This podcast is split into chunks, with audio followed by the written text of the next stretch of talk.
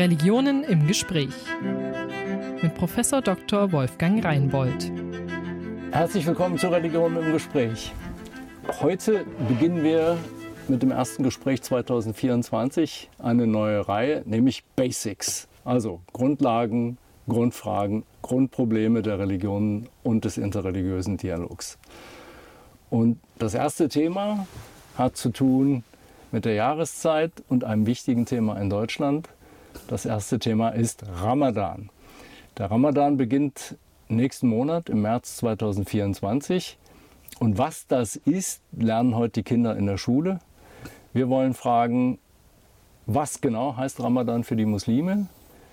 Wodurch zeichnet er sich aus? Was ist erlaubt? Was ist verboten? Und welchen geistlichen Sinn hat er? Und ich freue mich, dass wir das heute diskutieren mit einem Imam, der aus Berlin angereist ist. Herzlich willkommen, Shajil Khalid. Danke sehr. Hallo. Danke für die Einladung. Sie sind, ein paar Worte zu Ihnen, Sie sind Imam der Ahmadiyya Muslim Jamaat in Berlin und ja. dort äh, für Öffentlichkeitsarbeit zuständig, auch für die Kontakte ähm, zur Bundesregierung. Hm. Äh, von Haus aus aus Hessen, ähm, ja. in, der, Nähe von Frankfurt ja. und haben studiert dort wo die Ahmadi-Imame in der Regel studieren, ja. nämlich an ihrem äh, großen Institut in Riedstadt, ja, ähm, süd, südlich von Frankfurt. Ne? Excellent. Ja. Und ähm, Sie sind, wir haben es gerade eben im Vorgespräch ähm, diskutiert, Sie sind an der berüchtigten, berühmten Moschee in Berlin, um die es damals so viel so viel Aufmerksamkeit und ja. Wirbel äh, gab und ja. äh, inzwischen nicht mehr, soweit ich weiß. Ja, inzwischen gibt es die schon seit 15 Jahren. Ja. Die hat sogar 16 bald. Ja. Ähm, und das hat sich wie bei allen Moscheen ähm, sehr schnell gelegt und die Leute haben gemerkt, das ist eine unglaubliche Bereicherung. Für die Stadtgesellschaft, für die Zivilgesellschaft und sowas, auch bei der Moschee. Ja, ja so ist es hier in Hannover auch gewesen. Äh, noch ein Wort, wir reden heute nicht über die Ahmadiyya, was man könnte und was wir in dieser Reihe auch noch tun werden, aber wir mhm. wollen sprechen über Fasten und das geht, weil weil ihre Regeln für das Fasten sich nicht vom sunnitischen Hauptstrom unterscheiden. Ja, ja. also wir werden es wahrscheinlich eingehender noch besprechen, dass generell das Fasten bei fast allen islamischen Strömungen identisch ist. Da gibt es nicht große identisch. Unterschiede. Ja. Also sogar ähm, auch mit den Schiiten, wo es ja einige ja. Unterschiede gibt, in anderen ähm, Lehrmeinungen ist es hier ziemlich einheitlich. Und bei uns, weil wir uns zu dem sunnitischen Strang zählen, also auch zu, an die vier Kalifen glauben, die vier rechtgeleitet nach dem Propheten Mohammed, Friede sei auf ihm, mhm. ist es eigentlich identisch. Ja, also es gibt jetzt für die, man kann sich merken, im Grunde keine Unterschiede, nee, was das Fasten anbetrifft. Jedenfalls nichts, was man, was man jetzt wissen müsste als, nee. als äh, Lehrkraft in der ja, Schule oder so. Ja, ja. Ähm, Im Wesentlichen gleich. Wo ich Schule sage, ähm, die Kinder lernen heute in der Schule, ich versuche mal, die Muslime fasten während es hell ist und sie essen, wenn es dunkel ist. das ist gut zusammengefasst. Ist, ist es richtig ja. oder, oder, eigentlich ja. stimmt es nicht genau? Ähm, es ist ein bisschen vereinfacht, äh, einfach zum Verständnis. Ich glaube, man muss sich das mit, mit den Gebetszeiten ein bisschen veranschaulichen. Ähm, und zwar beginnt das islamische Morgengebet ähm, nach der Morgendämmerung. Also man fastet quasi ab der Morgendämmerung bis zum Sonnenuntergang. Also quasi noch vor Sonnenaufgang fängt man an zu fasten. Und Morgendämmerung ist auch ein bisschen kompliziert. Da gibt es so drei Phasen. Da gibt es die astronomische, nautische, bürgerliche. Uh. Und äh, ja, ja, da gibt es so drei Phasen. Aber der Koran hat das eigentlich sehr einfach gemacht. Ähm, damals gab es diese wissenschaftlichen Methoden nicht. Er hat einfach gesagt, ähm, schau mal, du beginnst dann zu fasten, wenn man einen schwarzen Faden von einem ähm, weißen Faden unterscheiden kann. Mhm. Also wenn die Morgenröte so deutlich ist, dass du die beiden Fäden voneinander unterscheiden kannst. Dann ja. beginnt quasi die Fastenzeit. Also ganz praktisch. Das macht heutzutage keiner, dass er quasi zwei zwei Fäden nebeneinander stellt. Ja. Ähm, aber man hat diese Rechnungsmethoden und die meisten orientieren sich quasi an die nautische Morgendämmerung. Das wäre jetzt, zurzeit haben wir um 7.50 Uhr so einen Aufgang, das ist so ungefähr anderthalb Stunden vorher. Das heißt, wenn wir jetzt fasten würden, ja. wäre es ungefähr 6.20 Uhr. Ja. Ne? Und äh, dann wäre der Fastenbeginn bis Sonnenuntergang. Ja. Und das Ganze ist einfach deshalb, weil Sie heute eine elektronische Nachricht bekommen und die Atomuhr Ihnen das sagt? Oder wie, wie genau, wie läuft das praktisch? Ja, also bei den meisten Moscheen ist es so, die, die Gemeinden ähm, m, planen quasi schon vorher den ganzen Monat voraus. Wann Ja. ist quasi Ja. äh, Suhur, das nennt man quasi den Fastenbeginn, und wann ist Iftar, das Fastenbrechen. Hm. Die Zeiten stehen und die jeweiligen Gebetszeiten und dann hat man quasi einen ganzen Plan für den Monat. Einige benutzen Apps, andere benutzen quasi so einen Wecker, der dann so eine Erinnerung Ja. einschaltet. Aber es ist meistens ganz einfach, weil man sich diese zwei Zeiten merkt und die sowieso mit den Gebetszeiten verbunden sind. Mhm. Die Gebetszeiten richten sich auch an die Sonne, nach der Sonne. Ja. Ähm, und deswegen ist es eigentlich ganz einfach zu merken. Ja. Insofern nicht ab Sonnenaufgang, sondern Vorher ab der. Dämmerung. Genau. Ab der Dämmerung, also viel früher noch. Und, Ja, eine anderthalb Stunden vorher ungefähr. Ne? Da beginnt es. Ne? und entsprechend dann, äh, wenn der Ramadan im Hochsommer liegt oder im, auf, der, auf der Sommersonnenwende, Ja. wie wir es jetzt vor ein paar Jahren ja, Ja. hatten, Ja. dann sehr frühe Sehr früh. Fastenzeit. Ne? Also ich, ich erinnere mich von ein paar Jahren, war dann Fastenbeginn um Viertel vor vier Viertel vor vier. ne, morgens. Ist sportlich. Das ist für ein Frühstück sportlich. Für ein Frühstück sportlich. Ja. Ne? Da nimmt man meistens auch so eine leichte Kost zu sich. Ja, und es gibt, es gibt Muslime, habe ich gelernt, die sagen, das ist mir zu anstrengend. Ich, ich bleibe dann im Grunde die Nacht wach und esse dann und lege mich dann schlafen. Auch solche, auch solche Modelle gibt es, ja? Ähm, das ist theologisch ein bisschen bedenklich, weil ähm, ähm, im Ramadan ist es vor allem so, dass man sich natürlich spirituell stärkt. Ja. Und da gibt es ein ganz besonderes Gebet, das ist das Nachtgebet und dafür ist eine Bedingung, dass man schläft. Und dann wirklich eine Anstrengung unternimmt und dann auch sichtbar ist. Und so Ah. Ja. Ramadan generell ist natürlich auch mit einer gewissen Anstrengung verbunden und mit einer Mühe. Ähm, und deswegen ähm, ist es nicht ganz d'accord mit den theologischen Inhalten. Ist eine Grauzone, könnte man sagen, aber es, ist praktisch so realsoziologisch gesehen, dass es viele Menschen gibt, die dann einfach sagen, so, äh, ich gehe um null schlafen äh, gewöhnlich Ja. und dann muss ich um drei aufstehen prinzipiell. Das ist mir ein bisschen zu knapp, dann mache ich durch. Ja. Aber ähm, richtig wäre es eigentlich, wenn man dann schläft, ein bisschen früher schläft und dann morgens aufsteht. Ne? Damit die Anstrengung, Genau, damit, das, ne, damit dann gewisse Anstrengung da ist. Auch, also Ramadan lernt ja auch viel Disziplin. ne? Wir werden sicherlich auch auf den Sinn eingehen. Ähm, und gerade diese Selbstdisziplinierung ist auch ein ganz wichtiger Faktor im Ramadan. Und das kommt eigentlich damit einher, ne? dass man da auch schlafen sollte. Und ähm, Ramadan ist nicht dazu da, dass man irgendwie den Alltag komplett ähm, umkrempelt und dann äh, einen Schlafmangel hat, sondern dass man äh, gewisse Zeit nutzt, um auch quasi die spirituellen Kanäle in sich zu stärken. ja. Ähm, Wir kommen gleich dazu. Ja. No, noch die, die Frage mit der Terminierung. Was mir häufig begegnet ist, Ja. äh, dass Leute sagen, äh, ich habe hier zwei Kalender und da stehen zwei unterschiedliche Daten drin. Die einen beginnen da. Aber was stimmt denn jetzt? Also wo, wo kommt das her, dass das Hm. Ja. nicht so ganz klar ist, wann der eigentlich beginnt? Also jetzt welcher Wochentag? Das ist eine sehr, sehr interessante Frage, weil ähm, wir richten uns hier im Westen nach dem gregorianischen Kalender. Na, Der richtet sich nach der Sonne und der islamische Kalender richtet sich nach dem Mond. Und das ähm, gibt dann manchmal so, so, so einen leichten Dissens und Widerstreit zwischen den beiden, ähm, weil die anders berechnet werden. Also der islamische Kalender fängt quasi mit dem Hilal an, also quasi der neuen Mondsichel, dem Neumond vom nächsten Neumond. Das ist quasi ein Monat äh, ähm, im islamischen Kalender. Ja. Und die Berechnung ist äh, anders als beim gregorianischen Kalender. Ähm, und dann kommt noch hinzu, was Ramadan betrifft, dass viele sich dann nach ihrem Heimatland orientieren. Ne? Die sagen, in Saudi-Arabien wird jetzt an dem Tag gefastet oder in Marokko, Ägypten, deswegen fasten wir auch an dem Tag. Und das ist theologisch deswegen ähm, bedenklich und falsch, weil ähm, es eine Überlieferung gibt in Tirmizi, das ist eines der sechs authentischen Bücher der Sunniten, wo es heißt, ähm, dass jemand kam nach Medina aus Syrien Ne, zur Zeit, ähm, jetzt, das war von der Abbasidenzeit, ähm, nach den vier Kalifen, und hat dann gesagt, äh, da hat jemand aus Medina gefragt, ja, wann hast du denn gefastet? Und er hat gesagt, ich habe Donnerstag angefangen. Ne, Donnerstag habe ich den Mond gesehen, Freitag habe ich angefangen. Da meint hier unser Imam, Muawiyah, der hat äh, Freitag den Mond gesehen, hat Samstag angefangen. Du musst dich nach dem Imam richten, also nach Medina, auch in Syrien. Und er hat dann gesagt, es gibt eine Überlieferung des Propheten, wo es heißt, ähm, das heißt, dass jedes Land sich nach der eigenen Sichtung orientieren soll, ne, nach der eigenen Mondsichtung. Und deswegen, äh, theologisch ist es so, dass man in seinem Gebiet, in seinem Land schauen sollte, wann der Neumond sichtbar ist und dementsprechend fasten sollte. Ja. Und jetzt gibt es hier auch nochmal so eine leichte Komplikation. Äh, das ist nämlich in Deutschland so, dass oft äh, Schiiten, Sunniten und auch wir oft ähm, ähm, Dissens haben darüber, wann beginnt Ramadan, wann ist der Neumond da. Weil einige sagen, okay, auch bei der Mondsichtung gibt es quasi nochmal eine astronomische Sicht, wo man sagt, jetzt ist der Neumond da. Und dann gibt es aber nochmal eine Unterscheidung, die wir machen, ist, wann ist der Neumond auch so da, dass man ihn sehen kann mit dem bloßen Auge. Weil das die koranische und auch ähm, quasi ähm, Ja. islamisch-theologische Bedingung ist, aus den Überlieferungen. Und viele machen das so, dass sie es dann, wenn sie es wissenschaftlich berechnen, einfach schauen, wann ist der Neumond da, wissenschaftlich gesehen. Mhm, Und die anderen schauen, wann ist er so da, dass man ihn mit dem Auge auch sehen kann. Ja. Und dann entsteht so eine leichte Abweichung Ja. ne, von, von fast einem Tag.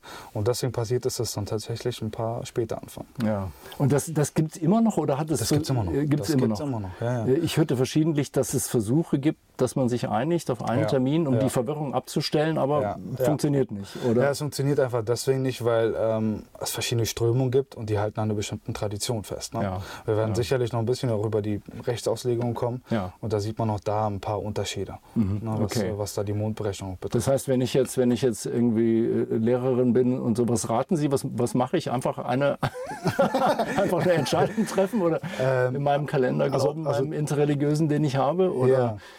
Also als Theologe würde ich sagen, die Überlieferung ist ganz klar. Ähm, äh, wo es heißt, dass man von man shahida minkum shahr falyasum. Das heißt also, wer von euch das sieht, ne, shahida ist, wenn du siehst, dann soll er anfangen zu, zu, zu fasten.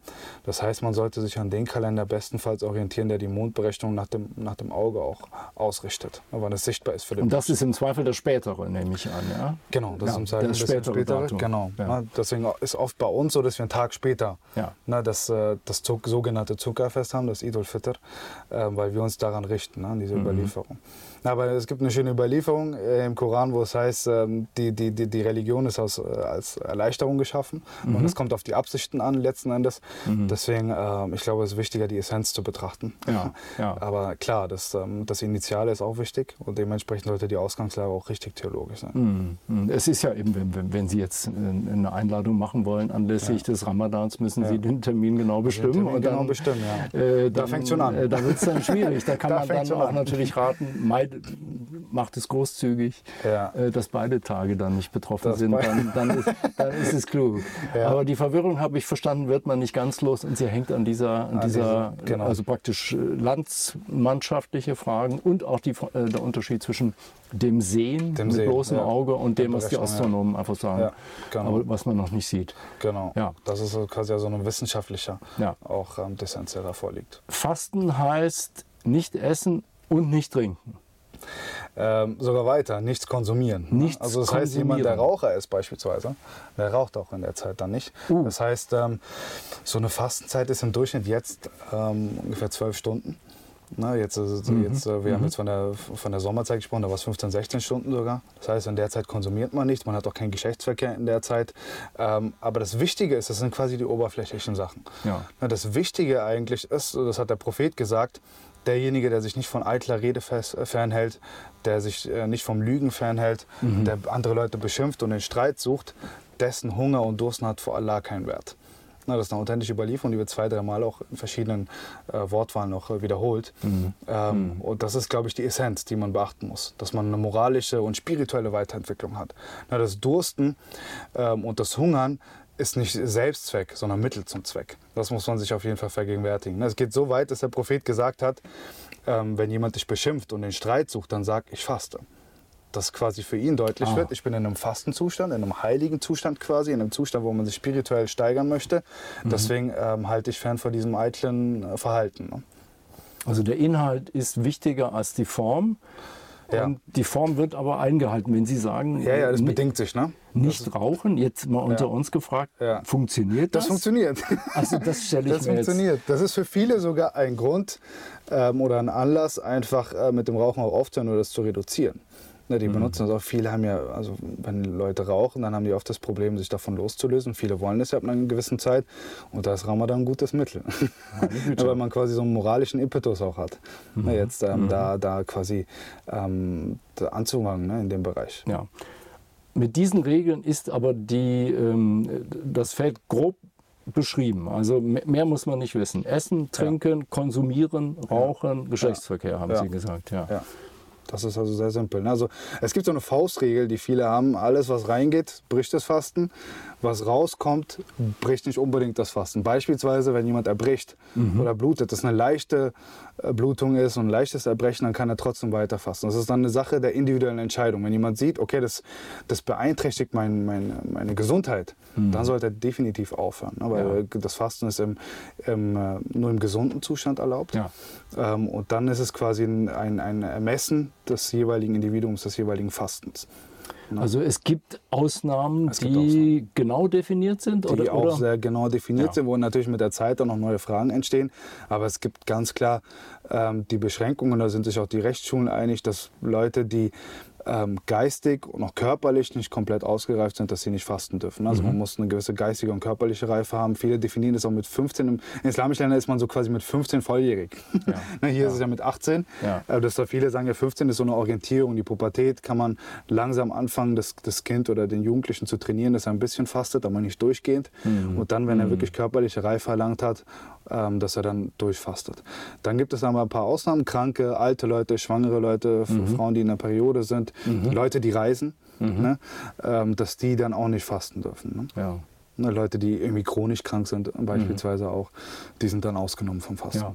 Und Kinder jetzt mit 8, 9, wenn Sie sagen ab 15, das hört man häufig in den Schulen, dass dann Ja. Mädchen, Jungs kommen, die ganz früh Ja. streng fasten wollen. Das, Das ist falsch. Ne? Also das ist ähm, leider ein großer Trend, Mhm. ähm, dass es immer mehr Leute so ein bisschen als Tradition machen. Dass sie sagen, ja, mein Kind ist da, das muss fasten, das ist redlich. Ja. Aber es konterkariert eigentlich den Sinn des Fastens. Und wie gesagt, das ist ja dazu da, dass man eine äh, Nahrung, quasi die, die, die, die körperliche Nahrung reduziert und die geistige mehrt. Mhm. Und ein Kind, das kann ja seine, Entwickl äh, seine Entwicklung schaden. Mhm. Das ist auf jeden Fall äh, nicht förderlich und deswegen ist es auch von den Rechtsschulen her so relativ einig, dass man äh, sagt, man, man muss balig, äh, sagt man da, man muss quasi reif sein, um, um fasten zu dürfen. Mhm. also so 14, 15. Das Irgendwie ist so ein bisschen Pi mal Daumen. Ich hatte das erste Ja. Mal durchgefasst mit 17 zum Beispiel. Ja. Ähm, also das ist auch ein bisschen im eigenen Ermessen. Ne? Ja. Ja, also es gibt da Spielraum, aber nach der Tradition nicht zu früh beginnen, also nicht im Grundschulalter jedenfalls, sondern, Ja.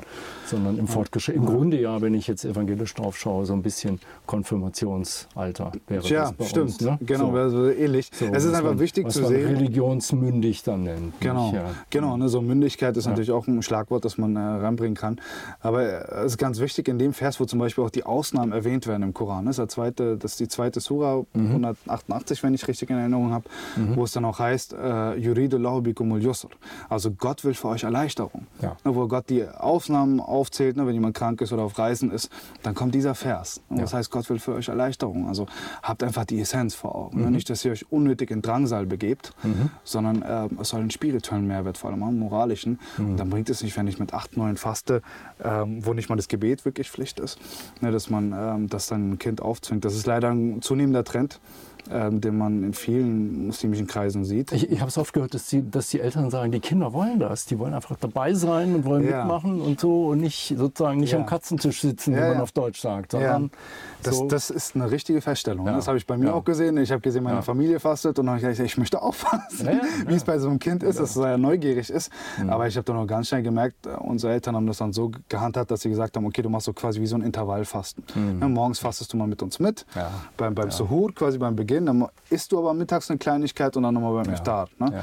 Und da habe ich dann schnell gemerkt, okay, ich will doch nicht fasten, weil es dann doch mit viel äh, ist, Drangsal verbunden ist für ein Kind. äh, Es ist anstrengend. Ja, und ich glaube, als Elternteil hat man eine gewisse Verantwortung. Man muss einfach schauen, dass man dem, dem, dem Kind ähm, dementsprechend gerecht wird und der. Verantwortung gerecht wird ähm, und äh, ihm auch erklärt, warum das noch nicht sinn, äh, sinnvoll ist. Eine Frage, die sehr oft kommt, äh, trinken. Gerade im Hochsommer, viele Leute sagen, Ja. das ist doch furchtbar ungesund. Warum kann man dann nicht sagen, komm, ich, ich trinke mal ein Glas Ja. Wasser? ähm, Ja, das ist eine häufige Frage, die gestellt wird, ne? gerade was den Gesundheitsfaktor betrifft. Ja. Und das Interessante ist, es gibt äh, das sogenannte Trockenfasten. Das ist sehr ähnlich äh, dem islamischen Fasten. Und da verzichtet man 15 bis 16 Stunden auf Essen und Trinken. Ja, das ist sehr ähnlich wie dem islamischen und man hat da festgestellt, dass es unglaublich viele gesundheitliche ähm, Vorteile hat, ne, Vorzüge hat, wenn man das eine bestimmte Periode macht. Da heißt es sogar nicht, dass man einen Tag, sondern aneinandergereiht ähm, mehrere Tage lang trocken fasten soll. Dann hat das eine unglaubliche äh, Wirkung auf die Zellreinigung. Also man nennt diesen Prozess Autophagie. Das ist inzwischen auch ein wissenschaftlicher Konsens, wo dann die Zellen gesäubert werden, dadurch, dass dann weniger Nahrung, auch Wasser da ist, dass die Zellen sich nochmal regenerieren. Ja. Na, deswegen Ja. viele, die ähm, zum Beispiel Krebszellen haben, das wurde nachgewiesen, dass diese Krebszellen geschwächt wurden ne, durch das Fasten. Das hat unglaublich viele ähm, Vorteile, aber ich glaube, da können wir nochmal später auch darauf eingehen, wie, wie, wie vorteilhaft das ist. Und auch gerade das, das Dursten ist da sehr eng verbunden, weil Ramadan auch ähm, einen sehr großen sozialen äh, Hintergrund hat, ne? dass man sich hineinversetzen kann in Leute, die also quasi tagtäglich nichts zu Nichts essen, haben. nichts zu essen, Mhm. nichts zu trinken Mhm. damit man eine Mhm. Empathiesteigerung auch hat. Ja, ja, Ja. ja. Ausnahmen hatten wir. Ein berühmtes Beispiel, was auch jetzt häufig durch die, durch die Presse schon ging. Äh, was macht der Profifußballer? Im, im, Im Ramadan. Wenn ich jetzt sage, also tut mir leid, äh, Herr Imam, ich verstehe die Regeln, aber Ja. es geht nicht. Ja. Ich Ja. laufe da 90 Minuten über den Platz. Ja, also das ist eine Sache, die letzten Endes jeder für sich auch entscheiden muss. Ne? Wenn er wirklich sagt, aufrichtig aus ganzem Herzen, ich schaff das nicht, dann ist es äh, sehr einfach. In dem Vers ist nämlich auch erklärt, dass man diese, diese Rechnung, heißt es dort, äh, dass man ähm, die dann in anderen Monaten vollzieht. Ne? Also gerade wenn man quasi dann diese Erleichterung hat und ähm, fasten kann, dann sollte man das nachholen. Ne? Aber ähm, ich kenne auch viele, die ähm, auch im Profibereich sind und ihr Körper auch quasi dementsprechend in gewisser Weise abgehärtet ist und die das machen können. Man muss es einfach individuell ähm, schauen, wie das für einen auch ist. Letzten Endes, wie gesagt, der Sinn ist ja auch eine gewisse spirituelle Steigerung. Und wenn man sieht, das schadet einem auch körperlich, dann wird es äh, spirituell sicherlich nicht förderlich sein. Ja. Das eine bedingt das andere, Geist und Körper, ähm, ein Konnex, einen Tiefen. Und deswegen äh, sollte man einfach schauen. Ne? Wie gesagt, dieser Vers ist sehr entscheidend, wo es heißt, Gott will für euch Erleichterung. Man sollte es auch nicht zu sehr auf die leichte Schulter nehmen und dann irgendwelche Ausflüche suchen, sodass es dann irgendwann null und nichtig wird. Aber äh, man sollte einfach schauen, wie, wie, inwieweit das auch für den Körper förderlich ist. Ne? Ja. Also der, der Islam hat auch einen sehr starken ähm, äh, Charakter, dass er schaut, ähm, wie ist die Situation. Also Ja. das nennt man in der islamischen Moralphilosophie nennt man das Amle Saleh. Das heißt, die islamische Moralphilosophie orientiert sich an, an der gegebenen Situation, dass man dort schaut. Also es ist nicht so starr, sondern es ist ein bisschen dehnbar, dass man schaut, es gibt bestimmtes moralisches Gerücht, aber schaut, ähm, dass dieses Gerüst auch dann anwendbar ist auf die jeweilige Situation. Ne, Wenn ja. ein Profifußballer ist natürlich nochmal eine andere Sache. Beispiel ist jetzt auch Reisender. Ein Reisender ist ausgenommen. Aber jemand, der zum Beispiel als Job hat zu reisen, ne, der Zugfahrer ist, der Pilot ist, da ist dann nochmal eine andere Sache. Ja. Dann ist es sein Alltag. Ne, und dann sollte er auch fasten. Also es ist auch quasi ein Konsens unter den Rechtsschulen, dass es dann äh, so gehandhabt wird. Ne? Also Sie sehen, da gibt es auch natürlich in der Rechtsauslegung ne, viele Und, Variationen. und braucht man dann für alle diese Fälle immer also eine, ein Rechtsgutachten, also ein, ein, eine, eine Fatwa? Ja, Eine nicht der- Fatwa, ja. Der, nicht die Fatwa ist ja nicht Ja. das, was man in Deutschland meistens denkt, äh, also, Ja. also äh, mit Salman Rushdie verbunden, als wäre es ein Todesurteil, sondern Ja. ein Rechtsgutachten Ein über so Rechtsgutachten, komplizierte ja. Fragen. Ja. Oder kann ich das selbst entscheiden und sagen, ich mache das jetzt so? Ich glaube, ähm, es ist sehr stark so im, im, im Bewusstsein, gerade im, westlichen, dass man, aber auch in der islamischen Welt, dass man das sehr stark so als Gebots- und Verbotskultur sieht, ne? Ja. die Religion. Und so stark ist es nicht. Wie gesagt, das, das, das Kernelement in der Religion, im Islamischen ist Innamal amalu biniyat, also die Taten hängen von der Absicht ab. Ne? Also es ist sehr stark auch ein individuelles Ermessen. Also der Islam ist deswegen unglaublich schön, weil er versucht, Individuum und Gesellschaft zu vereinen, und eine Balance zu schaffen. Das ist ja ein unglaublich sozialphilosophischer Diskurs jetzt in der Moderne, wo man sagt, ja, wir haben eine unglaubliche Säkularisierung, Liber- Liberalisierung und das Individuum wird zu sehr fokussiert und die Gesellschaft geht ein bisschen außen her.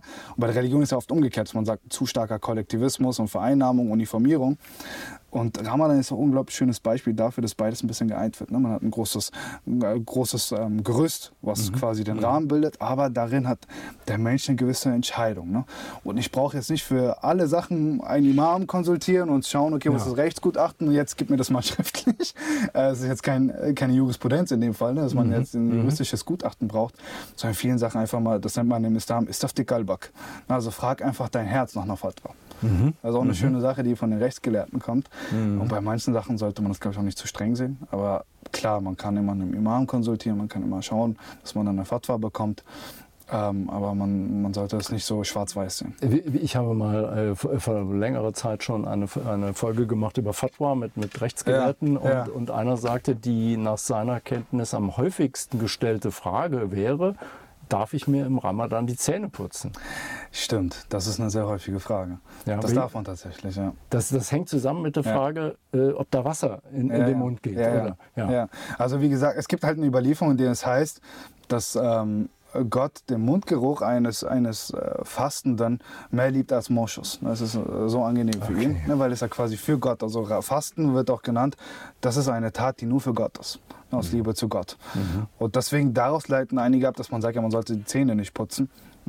Aber es gibt ähm, mehrere quasi rechtliche Ansichten, islamisch-rechtliche Ansichten, die sagen, es ist überhaupt nicht verkehrt, wenn man noch Miswak oder so macht. Dann gibt es auch nochmal Diskussionen, sollte man mit Zahnpasta machen oder nicht. Also es geht sehr weit, aber da sage ich, man darf einfach die Essenz nicht vergessen. Ne? Wir, wir, wir verlieren uns oft in diesen oberflächlichen Diskussionen und vergessen dann den eigentlichen Kern. Ne? Dann gibt es Leute, die fasten, aber schlafen dann den ganzen Tag oder äh, ja, sind dann gar nicht mit dem Gebet verbunden.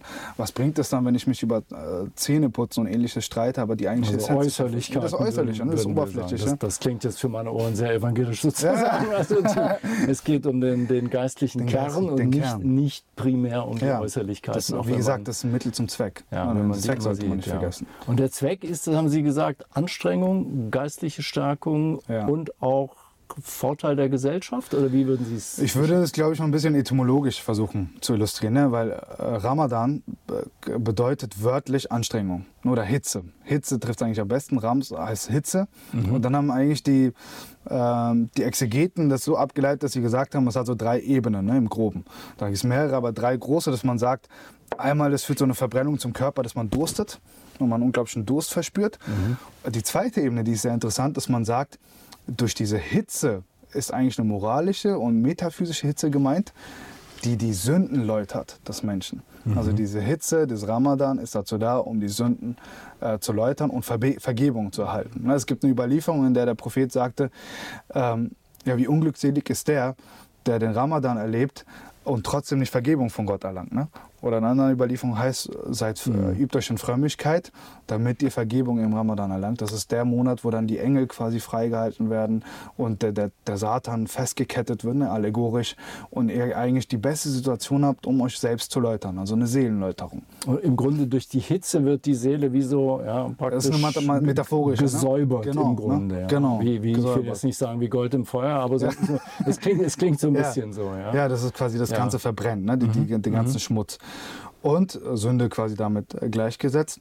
Und die dritte Ebene ist sehr interessant. Ähm, dass quasi das, das Herz erwärmt wird für die Liebe und äh, zu, äh, für die Liebe zu Gott und den Mitmenschen. Und den Mitmenschen. Genau, also das ist eine sehr, äh, sehr tiefe, metaphysische und in der islamischen Mystik veranlagte Idee, dass man sagt, das hat zum Beispiel der Gründer der Ahmadiyya Muslim Jamaat gesagt, ähm, dass der Islam im Kern zwei Dinge lehrt. Gott zu dienen und der Menschheit zu dienen, beziehungsweise der Schöpfung zu dienen. Und der Ramadan ist deswegen quasi eine Zusammenfassung, so ein Konspekt aller islamischer Gebote, könnte man sagen. Ne? Der Mondkalender wird mit dem Sonnenkalender vereint, ne? dann, dann die, die, das Individuum und die Gesellschaft wird zusammengebracht. Ne? Man fastet oft auch, man bricht das Fasten oft auch in, äh, in Gemeinschaft. Ja. Ne? Und, ähm, Und lädt, äh, lädt die Armen ein und, und Genau. die Nachbarn. Oder die Nachbarn so, ein. Dann einen sehr starken sozialen Charakter, weil es im, äh, in der Überlieferung heißt, der Prophet hat unglaublich viel gespendet, Almosen gegeben in der Zeit, mehr als in den anderen Monaten. Ah. Und das hat einen tiefen Sinn, weil man, das ist ein, ein natürlicher Analogieschluss, wenn ich nichts esse und trinke.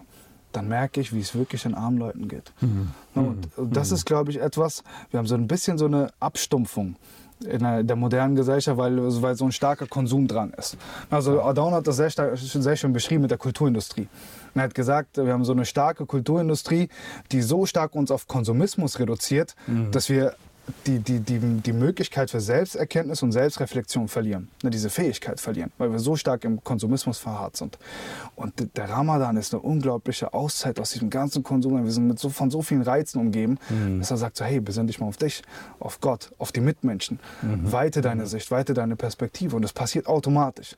Ne, Wir sehen es ja zum Beispiel ganz aktuell der, im, im Krieg in Gaza, ne, dass Leute das Leid in Gaza einfach dadurch reduzieren, dass sie sagen, diese Zahlen sind verfälscht und das alles.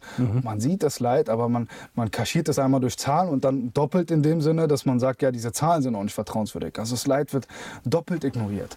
Ne? Und ähm, da ist so eine Abstumpfung, die wir gerade in der aktuellen Debatte sehen und da ist Ramadan ein unglaubliches Heilmittel, weil er sagt, hier, läutere dich selbst und fühl mal, was ein Mensch spürt, wenn er nichts zu essen hat, wenn er nichts zu trinken hat. Also mit, mitfühle, mitleiden. Mitleid, Grunde, mitfühlen. ne? Ne? Das ist ein Ja, ganz großer ähm, Antrieb, der da gesetzt wird. Mhm. Ne? Und äh, da gibt es aber noch zwei, drei weitere Ebenen, weil, weil wir Gesundheit vorhin hatten. Mhm. Es ist zum Beispiel historisch, nach, äh, wissenschaftlich, empirisch nachgewiesen, dass Leute, die ein Trockenfasten, also so wie das islamische Fasten begehen, dass sie so ein Fastenhigh erleben, wird es beschrieben in den wissenschaftlichen Dokumenten. Das heißt, Serotonin hat einen unglaublich großen Ausstoß. Also das ist das Glückshormon quasi. Und da erleben dann viele Leute, die dann mehrere Tage, diese Zeit von 12 bis 15 Stunden fasten, so, so einen spirituellen Kick. Ne, Und sagen, wir haben eine ganz andere Empfänglichkeit, Empf- Empfänglichkeit für Spiritualität. Und das ist sehr interessant, weil zum Beispiel der Faisal Messias, der Gründer der Ahmadiyya Muslim Jamaat, gesagt hat, reduziere die eine Nahrung, also die körperliche, damit die geistige zunimmt. Ja. Also er hat gesagt, da ist eine Korrelation, eine Bedingtheit zwischen beiden. Und das wird sehr stark deutlich durch diese wissenschaftliche Erkenntnis. Ja. Und ich glaube, eine große Lehre, die wir jetzt äh, angesichts der großen Konflikte haben und auch der gesellschaftlichen Spannung ist, dass der, dass der Ramadan lehrt, verzichte auch mal auf dein Recht. Du hast einen vollen Kühlschrank. Du könntest zugreifen, du könntest essen, aber verzichte mal dafür, darauf für einen höheren Zweck. Na, also quasi Gottes Liebe zu erlangen. Und ich verzichte auch darauf, Sie haben gesagt zu Beginn, äh, ich will streiten. Sie sagen, nein, ich Genau. faste. Also ich verzichte Genau. auch auf juristische Auseinandersetzungen. Genau, auf diese, so. auf diese, Mhm. auf quasi, auf diesen Widerstreit, ne, der dann da ist, auf diesen Dissens und, äh, diese Reibungen, dass Mhm. man einfach sagt, ich, ich, ich, ich lege mal mein Ego ein bisschen ab, Mhm. mein eigenes Ich ein bisschen runterschrauben, Mhm. weil wir ja so stark haben. Ne? Man spricht ja so quasi von einer narzisstischen Gesellschaft, ne? Mhm. Gesellschaft der Singularitäten, wie Reckwitz gesagt hat, ne? wo also quasi immer das Mhm. eigene hervorgehoben wird. Und das lehrt der Ramadan unglaublich schön, dass man sagt, hey, Mhm. Lehn dich mal ein bisschen zurück. Nicht, du bist nicht das Wichtigste, nicht der Mittelpunkt des ganzen Seins. Äh, Was ja sehr stark auch so durch Social Media bedient wird, ne, dass Ja, man sich ja. immer porträtieren und äh, profilieren möchte. Ja. Und das ist eine also unglaubliche mal Lehre. aufhören mit diesen Instagram. Ja, mit und so, Instagram ne? die ganze Zeit Selfies und sich selbst idealisieren und den ganzen Filtern. Ja, genau. Aber es hat auch eine geopolitische Dimension. Wenn wir sehen, diese ganzen Kriege, die haben so eine große geopolitische Dimension. Jeder ist auf Profite aus. Wenn man jetzt den Nahen Osten sieht, man weiß, da das Rote Meer, was für, was für Ressourcen da sind im Nahen Osten, dann die Straße von Hormuz im Persischen Golf. Und jeder streitet sich quasi um diese Profite. Ne? Jeder möchte den Profit raus haben. Und da sagt der Islam hier, hab nicht dich im Fokus, sondern die anderen, ne, Gott und die Mitmenschen. Und deswegen ist, glaube ich, ein unglaublich schöner Monat, um sich so weiterzuentwickeln moralisch, dass man einen Wandel erlebt. Ne? Und viele erleben diesen Wandel, einen moralischen und spirituellen. Und deswegen ähm, denke ich, das habe ich vorhin gesagt, sollte man sich nicht auf dieses juristische Gutachten fokussieren, sondern darauf, ne? wie man sich ähm, quasi wissen, äh, wie man sich moralisch und spirituell ja, weiterentwickeln kann. auf den inneren Kern. Ja. Auf den inneren Kern. Haben wir noch was vergessen? Ich denke nicht, wir haben so viel gesagt. Das war schon mehr als Basics. Ist schon, schon ein bisschen schon Ein bisschen drüber. ein bisschen in die fortgeschrittenen, aber Ja. doch im Wesentlichen Basics. Ja, ich denke auch, dass wir die wesentlichen Basics haben. Ja, herzlichen Ähm, Dank, Herr ne? Khalid. Danke sehr. Danke sehr Danke für die Ihnen Fragen. für den Besuch. Format. Danke sehr. Religionen im Gespräch. Eine Produktion des Evangelischen Kirchenfunks Niedersachsen-Bremen.